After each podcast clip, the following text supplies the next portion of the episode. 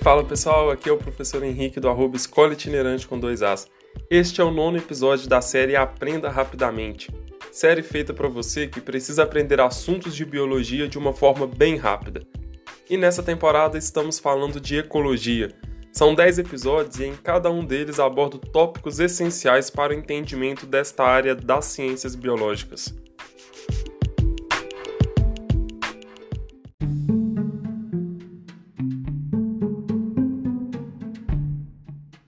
Você sabia que no Brasil cada pessoa produz cerca de 600 gramas de lixo urbano por dia?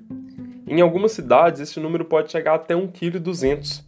E a pergunta que fica é: o que fazemos com este lixo? Fique por aqui que você já vai aprender. Atualmente vivemos em uma sociedade que é altamente consumista. Paralelo a este consumismo, que muitas vezes é desnecessário, acontece muito desperdício e geração de lixo.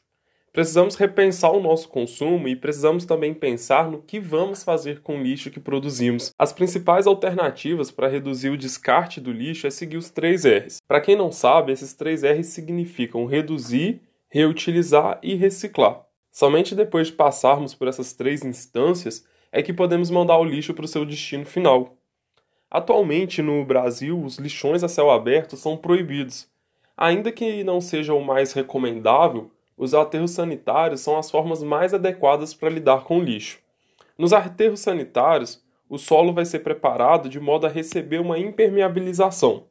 São colocadas camadas alternadas de lixo e terra, evitando assim o mau cheiro e a proliferação de animais.